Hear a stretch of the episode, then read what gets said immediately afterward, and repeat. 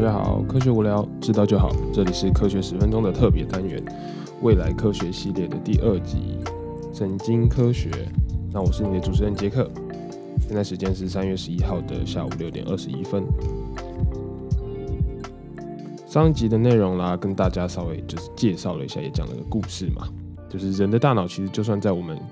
科技如此这么快速进步的环境下。我们对于大脑的认识，然后了解的资讯都还是非常非常的少。那也跟大家就是上集也有跟大家介绍了一下，科学家目前正在努力呈现出大脑内网络的功能，然后为什么会这样子连接？那从这边跑到这边是干嘛用的？跟想办法植入一些电极去改变回路，那甚至是改变情绪的区域啦，或者是治疗疾病的方面。那还没有听过上一集的 EP 三十三的未来科学系列第一集，记得先回去听哦。那后来跟大家分享了一下那个 Sarah 的故事嘛，讲到就是未来有可能会利用呃纳米机器人去治疗脑部的疾病。那这集的话呢，我们其实就是延续上一集，也是一样，就是在讲神经科学的部分。然后我先跟大家分享一下这次故事会讲到一些内容跟资讯，还有知识。那在讲故事。会让大家会比较有一些突破脑洞的想象力啦，我是觉得就是这样子可能比较顺一点。那这次要讲的主题是什么呢？就是心智融合 （mind meld）。什么是心智融合？那你有没有想过，就是你觉得现在的那种诺贝尔奖啊，或者是任何奖项，有没有可能是动物来获得诺贝尔奖？一定没想过吧？科学家其实在尝试，就是连接不同的大脑，甚至到不同物种的大脑，去来增强人类大脑的应用层面。那 Rao 是一名呃，在 UW，就是 University of Washington，也是我毕业的西雅图华盛顿大学研究神经科学的一个专家。那特别就是专攻在大脑沟通应用方面的技术。然后就是利用不同的界面去整合不同大脑所发出来的讯号，然后尝试呢把融合不同大脑讯号再输入到同一个大脑去增强它的分析的能力。而这里面最重要的关键呢，其实就是你要了解到大脑接收到的讯号跟传送讯号都是有不同的地方，然后每个大脑都有每个大脑特殊的部分。一旦我们可以了解到不同物种的大脑是怎么样接收啦，怎么样传送讯号的，那科学家就可以想办法去让一个大脑去感受、去分析另外一个大脑所看到的一个事物。这样讲可能比较有点抽象，我们就拿 Raw 的实验来讲好了。他曾经试过呢，让其中一个人，不好意思，让其中一个人去玩呃勒罗斯方块，然后再让另外一个大脑，就是就是。呃，这样讲好了。其中一个人呢，他用荧幕去玩他的俄罗斯方块；另外一个人呢，就是坐在另外一边，他完全没有看到荧幕，完全没有在玩任何的东西。那科学家 Rao 想办法利用一些装置仪器，去把在玩呃俄罗斯方块的这个人的大脑，去连接到另外一个人的大脑。然后经过一些沟通啦、交流，用电磁、电流、磁场的什么什么讯号交替之类的方方面，这我也不是非常清楚。有兴趣也可以会可以去看一下他的论文。让没有玩呃在俄罗斯方没有玩俄罗斯方块那个大脑去处理在玩的那个人所接收到的讯号，就相当于你没有玩，你没有看，可是你的大脑已感受到那个在玩的人看到什么，然后在玩什么，然后。你就是等于你不用玩，你远端一个控制，告诉在玩的那个人大脑说：“哎，我觉得这样摆比较好，这样摆可能比较顺。”然后由他去操控，实际操控这样子。那这样的成呃研究成就呢，达成了让不同大脑交替合作，然后可以解决问题的一个目的。那也证明了这个理论其实是有可能做得到的。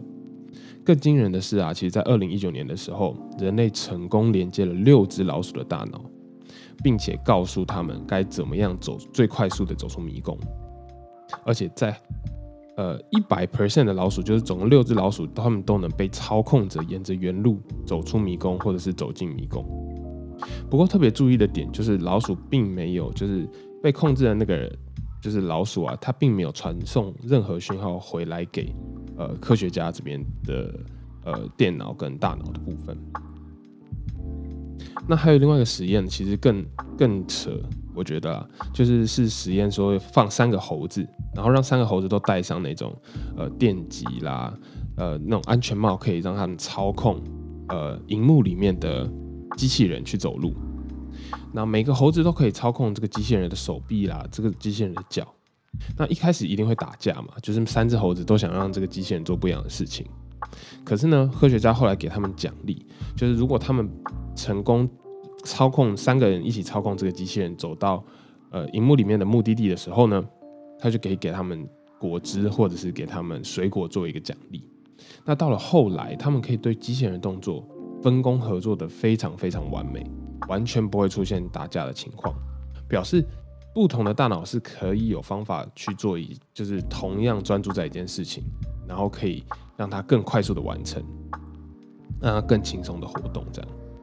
一个大脑，科学家目前的呃想法是这样子：一个大脑可能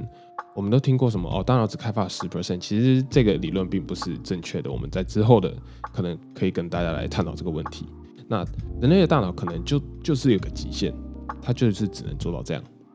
可是现在重点就是我们可以连接不同的大脑，那就相当于说我们本来只有一台电脑，只能处理，就像。呃，一件事情这样好了。那我们现在呢，有三台电脑，甚至五台电脑，甚至十几台电脑，我们可以一起串联起来处理，同时处理十件不一样的事情，或者是十个呃大脑就的运算能力来处理同一件事情，就代表同一件事情可能只需要十分之一的时间就可以完成了，有点像平行运算的概念了。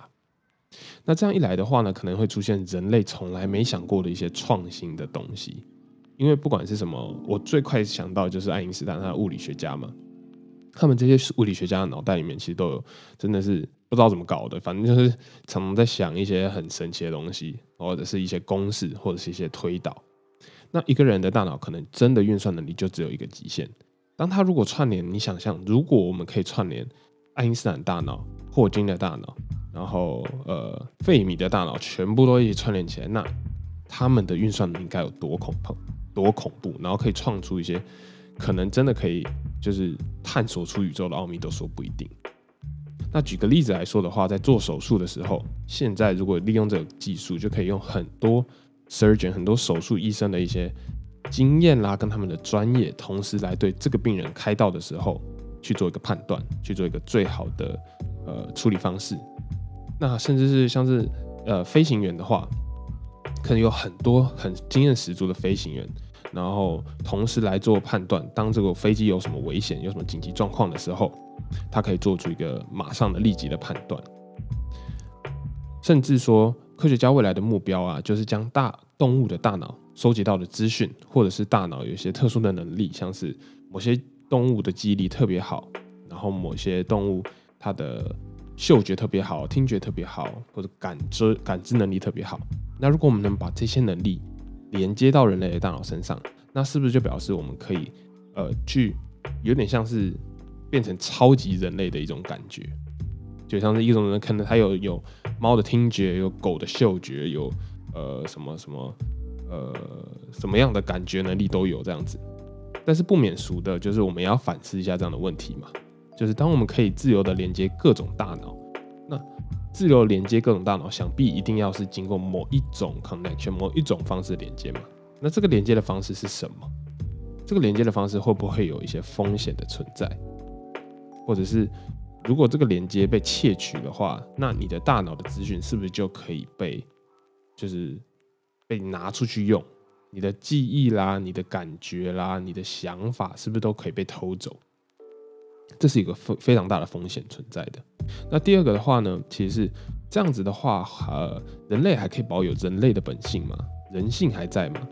当我们拥有其他动物的能力的时候，就是我们可以想想看，我们这样还算是人吗？就这这不这这不是一个自然的产物了，它变成一个嗯四不像的感觉。那我们还能保有自我的意识吗？我们是不是会成为其他的物种，就不再是人了？好，那大家就可以想想这种问题，训练自己的大脑啦。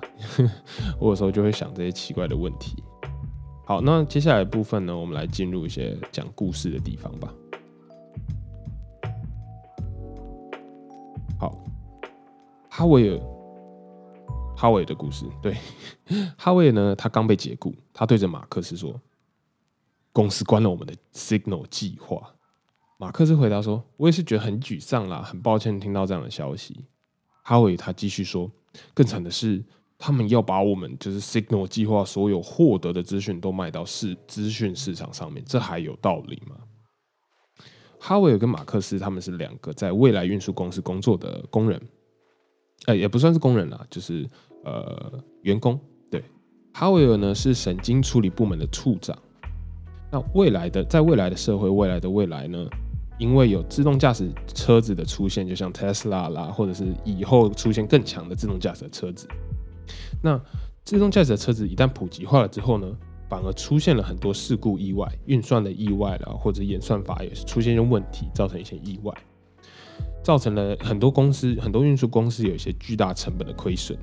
所以他们还是需要人类在这个自动驾驶车上面实际的去注意周围的资讯，然后必要的时候可以马上接管、马上操控这台车，以保证安全。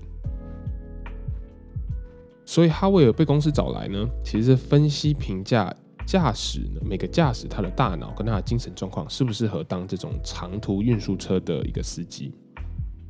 那哈维尔就想到说，哎，几年前他就提出了一个计划，叫 Signal 计划，其实就是借由呃一个安全帽一样的东西，去收集各个呃司机的大脑数据去做分析。如果呢司机今天很专注，而且他精神很好，就是有有在做事的话，安全帽呢就会显示一个绿色的图像。所以这个绿色图像的时间越长呢，司机就可以被加薪，就是等于说每一分，譬如说每一分钟都有绿色的图示，就多给你十块钱，多给你十块钱这样子。那相反的呢，如果司机在偷懒或者是打瞌睡的话，被这个安全帽侦测到大脑的活动减少，那就不会有加薪的情况。同时呢，安全帽也不会显示绿色，而且还会发出警讯，警告司机：哎，你的你你在偷懒哦，你在打瞌睡，要小心哦。如果如果司机不理的话，或者是他们继续睡觉的话，就会被开除。所以一开始呢，Signal 计划其实执行的非常漂亮，有很多就是增加了这个安全啊，然后收集了很多数据。但是慢慢的，大家发现说意外跟安全的问题事件还是在慢慢的增加。那到底为什么呢？其实问题出在人的大脑真的很聪明，他会想尽办法的偷懒，可是呢又让安全帽亮出绿色的灯。所以既可以加薪，我又可以偷懒。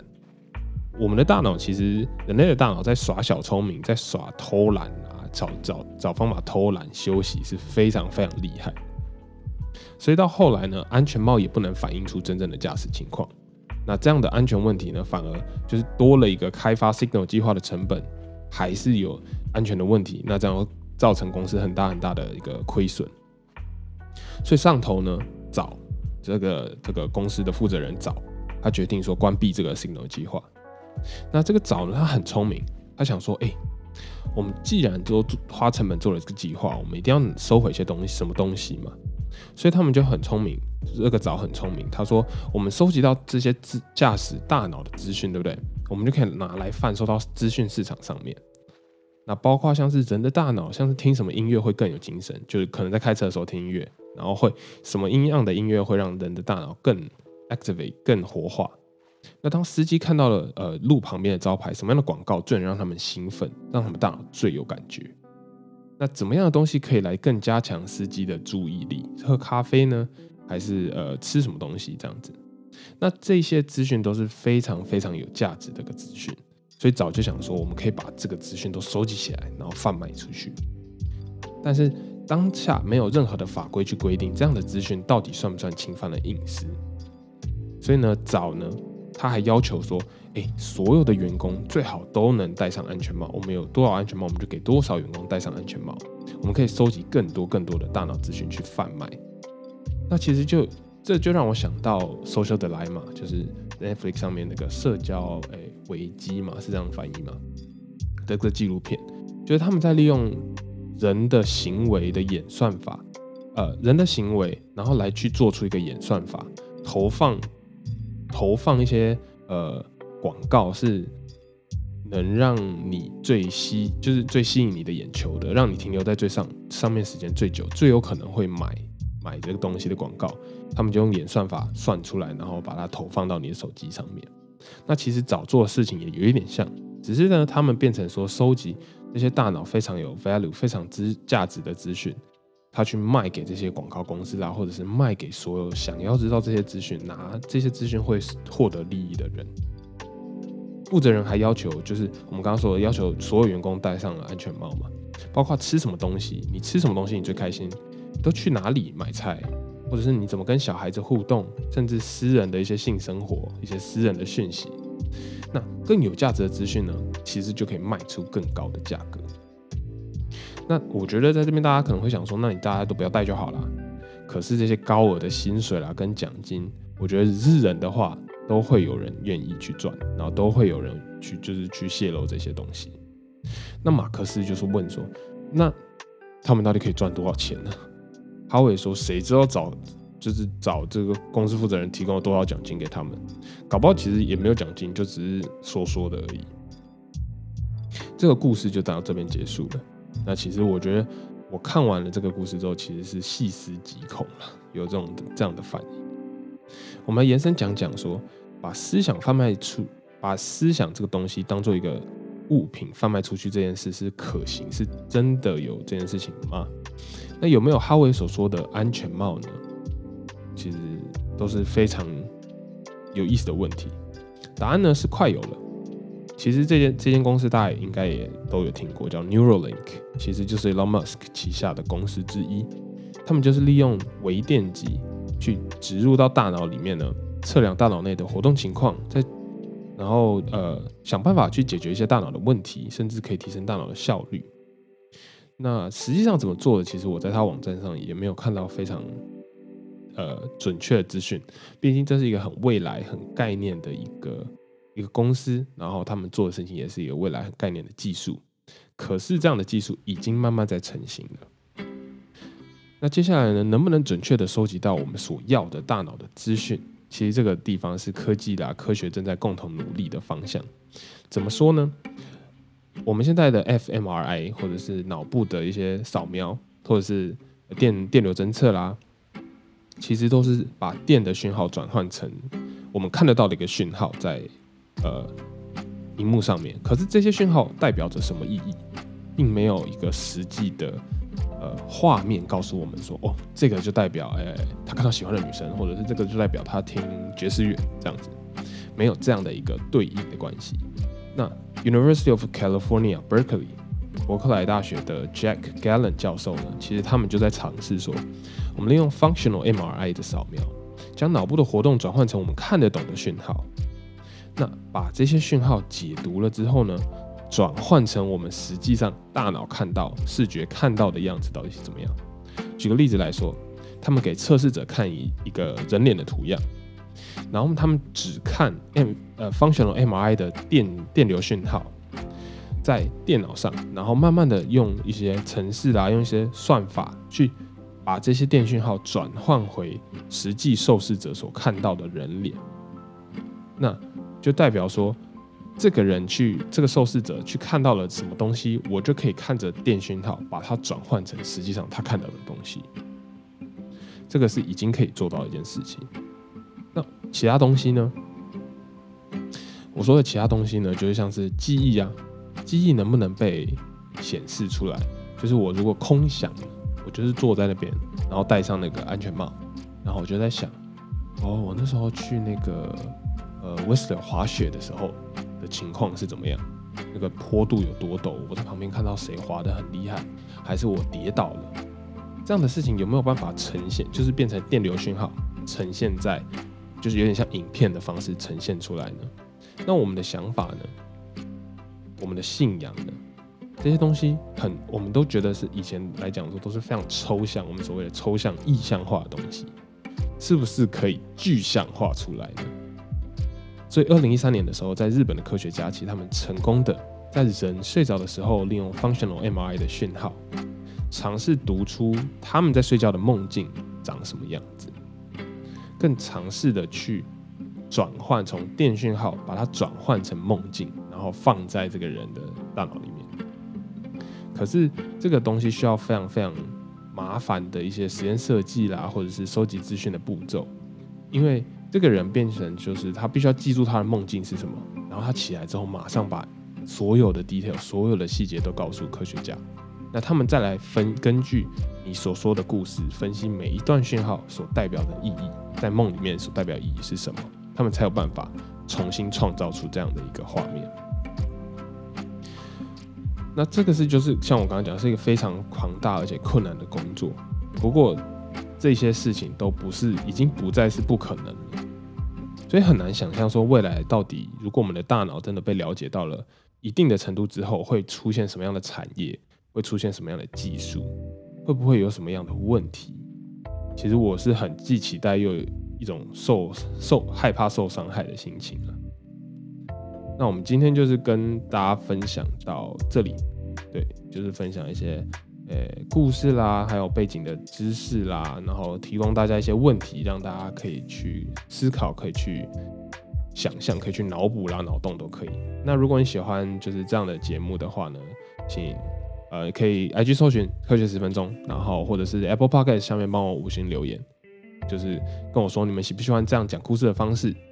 或者是你想要听到讲故事，想要听到讲什么样的故事，都可以跟我说。那我们今天就讲到这，See you next time，拜拜。